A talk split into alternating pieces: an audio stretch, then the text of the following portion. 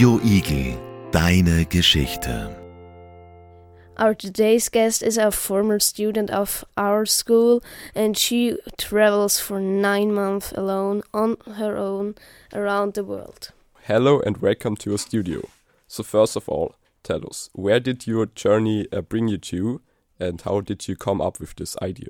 It was always my dream to travel. Then I started organizing and preparing things, and I started with the most famous city, New York City. I went to a few American cities. I was over two months on Hawaii.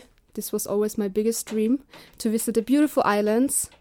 I went then to two countries of South America, Colombia and Ecuador. I visited India, where I could dive more into spirituality and get to know more the Hinduistic society. And yeah, in the end, I was in Southeast, Southeast Asia, to travel even more and experience beautiful nature and beautiful culture. That sounds very cool. You're very young. What did your parents think of the idea that you don't go to university or something, just travel around the world alone? Actually, my father, he always pushed me to travel. He told me, Don't you dare go to university, you have to travel first. And as I told my mother the idea to travel for nine months, at first, she had to swallow and sleep one night over it, but in the next day, she said, You know what? You're over 18, you make your own choices. And if you want to do that, I support you. Of course, I think my parents were worried, but they knew they couldn't stop me and they just had to trust. And where did you stay during your travels? I had different kinds of accommodations, but in the States, I mostly used couch surfing or I worked at a farm where I could get free food and accommodation. What is couch surfing? Couch surfing is an online platform where you create a profile and then you type in the city you want to uh, stay in and there are many people or hosts who would give give you their couch for free. So I text them a nice text and then they can answer me, "Oh, hey, you can sleep at my couch." And yeah, it's a great opportunity to get to know people and to stay for free. Did you meet some interesting persons or maybe also creepy persons? I was really lucky. I didn't meet any creepy people, but I only had good experiences. And yeah, one guy I remember he was in Chiang Mai and he was just a big stoner and just telling his life stories all the time and he he didn't work he uh, invested in crypto, so he had all day free. He took us in his truck and he showed us everything, and he just talked and talked and talked. But um, yeah, it was really fun, and this is a way of just coming around for free and with a fun person. Um, you just told us about uh, us, um, but you told us before that you traveled alone. Oh, so yeah, I texted this guy, and then he told me when he picked me up oh, by the way, there are also two other people your age from Germany. So, because he had a big house, there were three of us, but I met them there. And two people, Sarah and Jonas, also from Germany. So, yeah, this was really nice. And I even had company, company my age. Talking about creepily, is uh, traveling in the US dangerous, or what do you think? Mm, I don't feel like in the US it's that dangerous. I mean, I was only in three um, major cities New York, Seattle, and San Francisco. And people, I feel like it's like here in Europe. Um, of course, people in Asia or South America, they have a totally different mentality. But the Americans are really friendly and nice. Maybe you should be careful about homeless people that they may rob you or something. But I never felt unsafe. And yeah, you can communicate easily with the people and you're on the same page and you're like a very young girl. Was it like um, scary sometimes to uh, go alone through like cities like Colombia, which are known for their dangerous environment? Mm, yes, you're right. Um, of course, in Colombia, especially in the beginning, I was often really nervous, but I don't know. I just I felt like I had to believe in it that I'm always safe and I'm gonna find the right people. And then I was always with the right people when I needed help. There was someone who saved me, but I was never in a really, really dangerous situation. To be honest, I didn't even think about it so much. I was just like, I'm gonna do it, and I didn't think about all the negative aspects. So I wasn't too stressed about it. But of course, yeah, you should still be cautious. Traveling is quite expensive, and how did you finance your journey? Of course, it depends to which country you go, and the US are really expensive, uh, even more than Europe.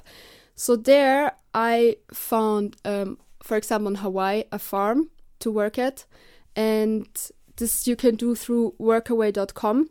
You work some hours. I worked 17 hours a week, and I could get food and accommodation for free. Actually, I was also lucky. I found a, a neighbor of the farm. She was German. And one day I walked down the streets and I was really desperate because I was like, oh, it's everything, it's so expensive. And she talked to me and she offered me to be a nanny for her girl and she paid me $15 per hour. So I got like $500 I think in total. I also think if you seek, you also receive. And yeah, and other than that, in other uh, cities, I use couch surfing and I always found someone. Um, Southeast Asia or South America is cheaper and you pay only like five or 10 euros for a hostel per night and then you can afford it also more easily. You traveled so much, but what was your favorite place to go and where did you want to go again? My all time favorite place is Maui, one of the islands. I stayed, stayed there only three weeks, but it was just, I felt like in such a nice, warming community. I knew the people there, and you just get around. The nature is so beautiful. Every week there's a drum circle, and you dance, and you meet the people again, and you go to the farmers market. And it's just really like the aloha spirit. People are just so happy. I feel like here more more people are like working so much or worrying, but on Maui people are just really real hippies and always happy. but I don't know if I want to go there again. I feel like I want to explore first more other countries, but whenever I have time and money to go back, I would definitely do it. You said you only stayed there for three weeks. What was the longest time you stayed in one country? On a big island the other island of Hawaii, I stayed uh, six weeks in one place at the farm. And in India, I stayed five weeks in the ashram. So this was like the longest I stayed only in one accommodation. Can you please sum up the stations of your journey?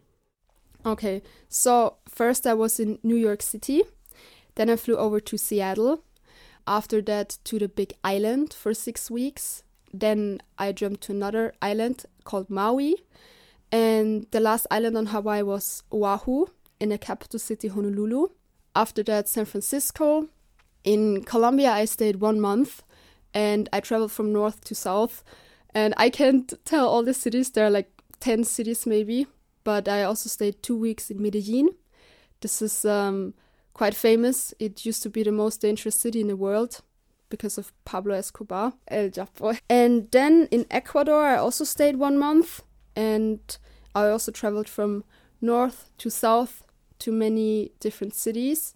After that, I changed continent to India, where I stayed five weeks in an ashram. After that, I went to Thailand, where I was mostly in Bangkok, and then living two weeks in a Buddhist temple in the north of Thailand which was also kind of crazy because back then there was the burning season and every year they burned their fields and the air was really really bad and it was really really hot. So then i said like i want to leave and i changed to laos my last country and there i also traveled from the north to the south if you are nine months on the road how did you manage to get food of course in the us it was easy to find also delicious food, also in Europe, I guess. But yeah, in South America and Asia, I had more my struggles. In South America, I didn't like the food because it's mostly meat and it's always the same dish. Every day they eat the same dish with like beans, rice, meat, avocado. So, but there are also in bigger cities European restaurants. So I often went there to get like a pizza or yeah, noodles. Um, And in Asia, the food is really, really delicious. You just have to be careful that the food is always cooked. Because if you order like a salad and they wash it with tap water, you can get easily food poisoning because the tap water is not good or your bacteria is not uh, used to it, to that bacteria. Um, so yeah, but people love the Thai food in Thailand, for example. It's really, it's really delicious. Um, yeah, the only thing I would say you just have to be careful that it's good cooked, and otherwise you can always go to the supermarket and just snack some bread and bananas. Did you got poisoned? Yes, I had food poisoning once the first day I arrived in Bangkok, and it was really bad. But after that, I think I was more resilient or also, of course, more cautious. The only thing I really missed was to have like a good nutrition. I felt like I didn't get enough vegetables and yeah, enough vitamins. So now when I'm back home, I feel like I need to have more um, good good nutrition again. How did you communicate with people from the different countries? Did you always spoke English or did you learn any new languages? In Asia, the people speak really good English, especially in India. They all can speak English. In Southeast Asia, they not they don't always understand English, but you always you can always communicate. If you go to a restaurant, they know what you want. Um, maybe it's difficult to order without meat, but then nowadays they even have their own smartphones, so they just pull out the Google Translate. And yeah, South America, you should speak Spanish. I speak Italian, so it was really easy for me to adapt the Spanish language, especially just the basics.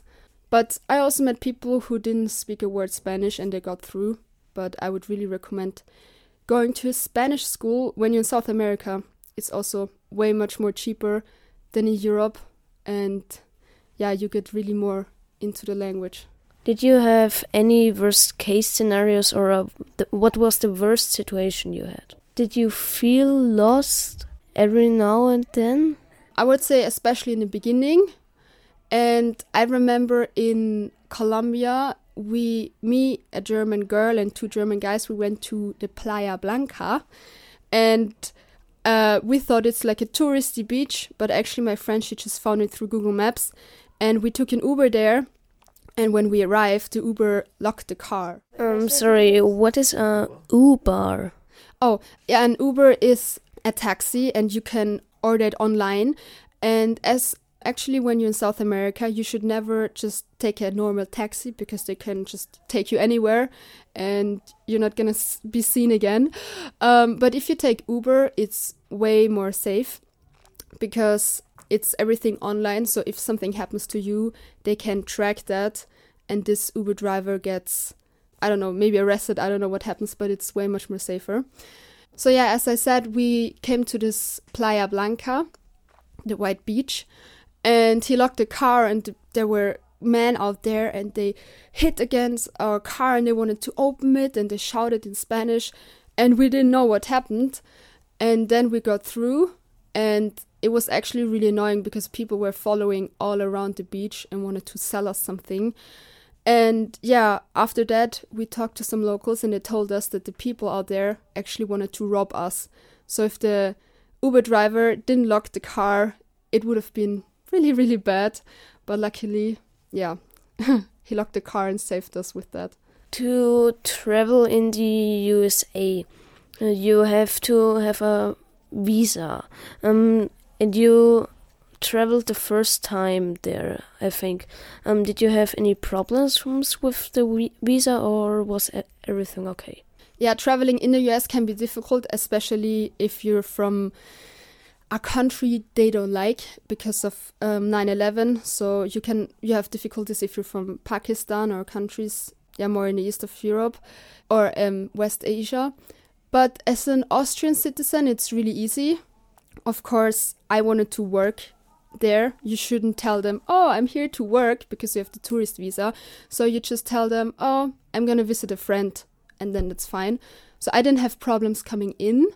Unluckily, when I traveled out, they forgot to give me an exit stamp, or I don't know, maybe I missed the right station where I got the exit stamp. So for right now, I'm banned from the US because technically I overstayed. So I still have to figure that out, but you should be really, yeah, careful. The US, they're pretty strict with the visa. But it's easy to find. You just type in the internet and you pay like 20 euros and you fill out the form. It took me like an hour, it's really long. But after that, you're free to go 90 days to the US.